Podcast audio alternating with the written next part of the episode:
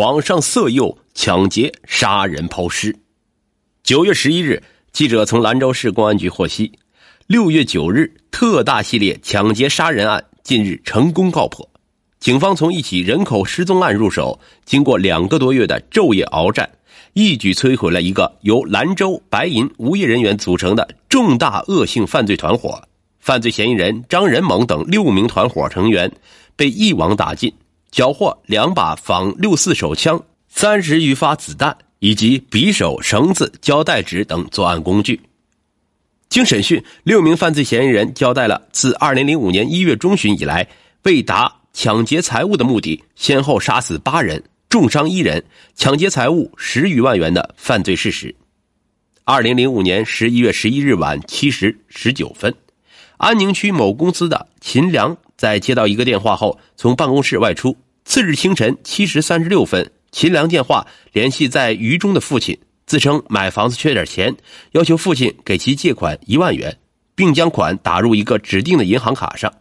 十二日下午三时许，其父将一万元打入该卡，并电话通知儿子，但秦良的手机已经停机。此后几天，秦良的家人和单位领导四处寻找，都无法与他取得联系。安宁分局十里派出所接到报案后，立即从秦良的社会关系中入手开展调查摸排。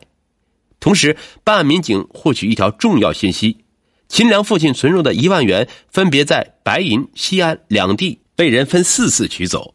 据资料显示，取款人系一成年男性，身高一米七二左右，中等体态。操兰州口音，取款时该男子面部做了伪装。同时，与取款人在一起的还有一位三十多岁、身高一米七左右、留披肩长发、操东北口音的年轻女子。该女子面部也有伪装，种种迹象表明秦良凶多吉少。于是，办案民警向全市各级公安机关发出协查通报。二零零六年二月四日，西固分局刑警大队接到一起报案。当天下午，兰州市自来水公司一名工作人员在检查西固生产街人行道消防管道时，发现一个消防井内有一具男尸，身体已经高度腐烂。刑警大队侦缉人员火速到达现场，经法医鉴定，死者为机械性窒息死亡，是被人勒杀后投入下水井内。经 DNA 鉴定，死者正是秦良。蹊跷，男子失踪案接连发生。查清尸源后，兰州市公安局要求加大侦办力度，尽快破案。可正当警方忙于秦良被害案时，又发生了两起失踪案。二零零六年二月二十七日，七里河分局接到报案，群众在小西湖一带发现一辆被遗弃的三菱越野车，刑警大队迅速到达现场，通过车上的物品确认车主叫方荣，系外地来兰的生意人，进一步以车找人。发现方荣也莫名其妙的失踪了。二零零六年六月九日，一女子向西固警方反映，六月九日凌晨，丈夫阿东在家中上网期间接到一个电话，之后起身外出，而且手机也关了。天亮后，她去银行取钱，意外发现丈夫工资卡上的钱被人取走了一点六万元。办案民警调取有关资料后发现，阿东随身携带的银行卡。先后在二零零六年六月九日凌晨二时零六分和上午九时五十四分，被一位年龄约三十岁左右的女青年分别两次取走。取款时，该女子面部有伪装。这一发现让民警大吃一惊，因为阿东失踪案和秦良失踪案如出一辙，两人都是在接到一个电话后外出，紧接着卡上的钱被陌生人取走，取款人都是女性，且面部有伪装。失踪案接二连三的发生，而且案情惊人相似，这绝非一种巧合。案情层层上报后，立即引起了省市公安机关高层领导的关注。省公安厅副厅长、市公安局局长姚远作出批示，并要求副局长胡毅亲自挂帅，组织专门力量开展专案侦查。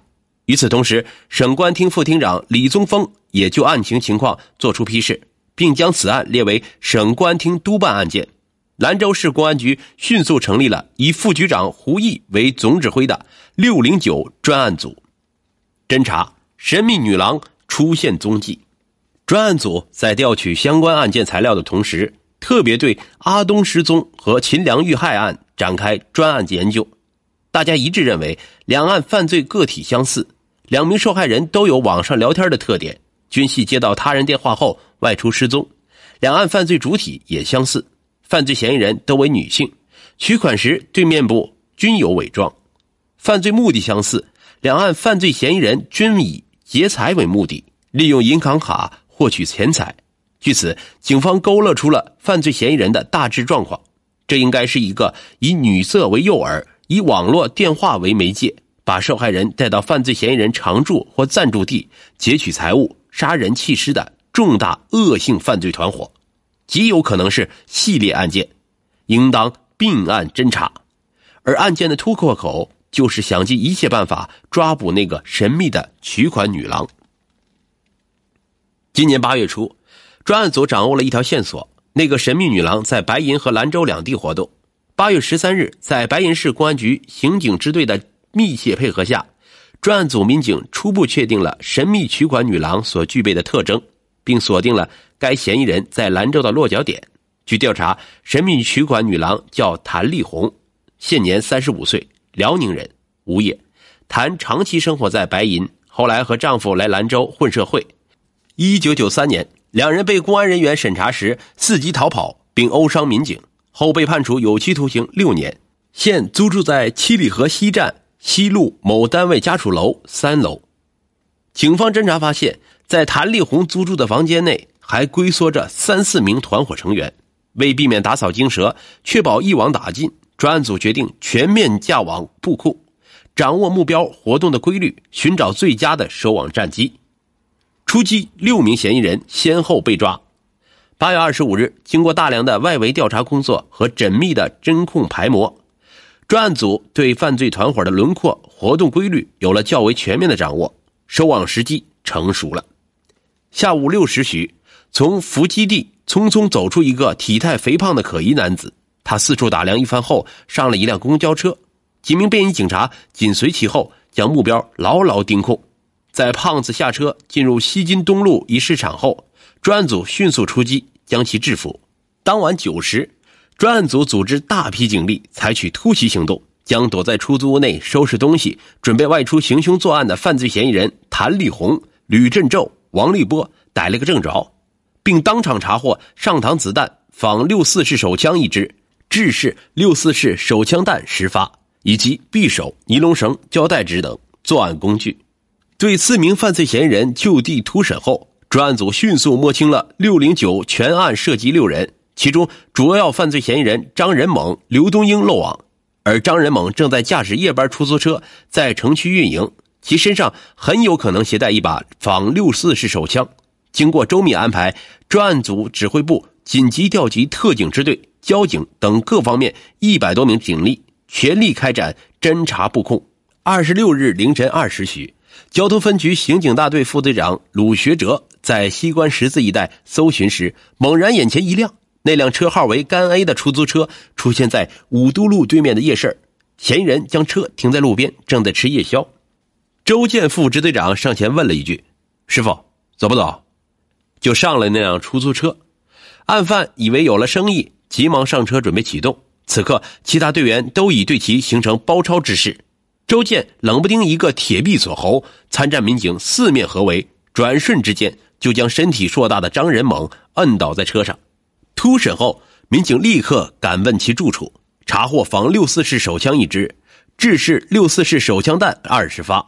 二十六日下午，专案组顺线突击，迅速赶到七里河区野猪湾某居民楼内，一举擒获了最后一名犯罪嫌疑人刘东英。至此，六零九特大系列抢劫杀人犯罪团伙涉案六名成员全部落网。网上设局色诱，六人身死，臭味相投，组成犯罪团伙。现年三十六岁的张仁猛，又名张建军，出生在七里河区一个普通的工人家庭，家住七里河西站东路。其弟张仁虎比他小两岁，兄弟俩初中毕业后进入了社会，平常无所事事，经常干一些鸡鸣狗盗之事。十六岁那年，张仁虎伙同他人盗窃，被判刑三年。张仁猛从小性格暴躁，心胸狭隘，喜欢赌博，经常债台高筑。与他们在一个楼院玩大的王立波、吕振宙也是游手好闲的小混混。他们几人不学无术，好吃懒做，臭味相投。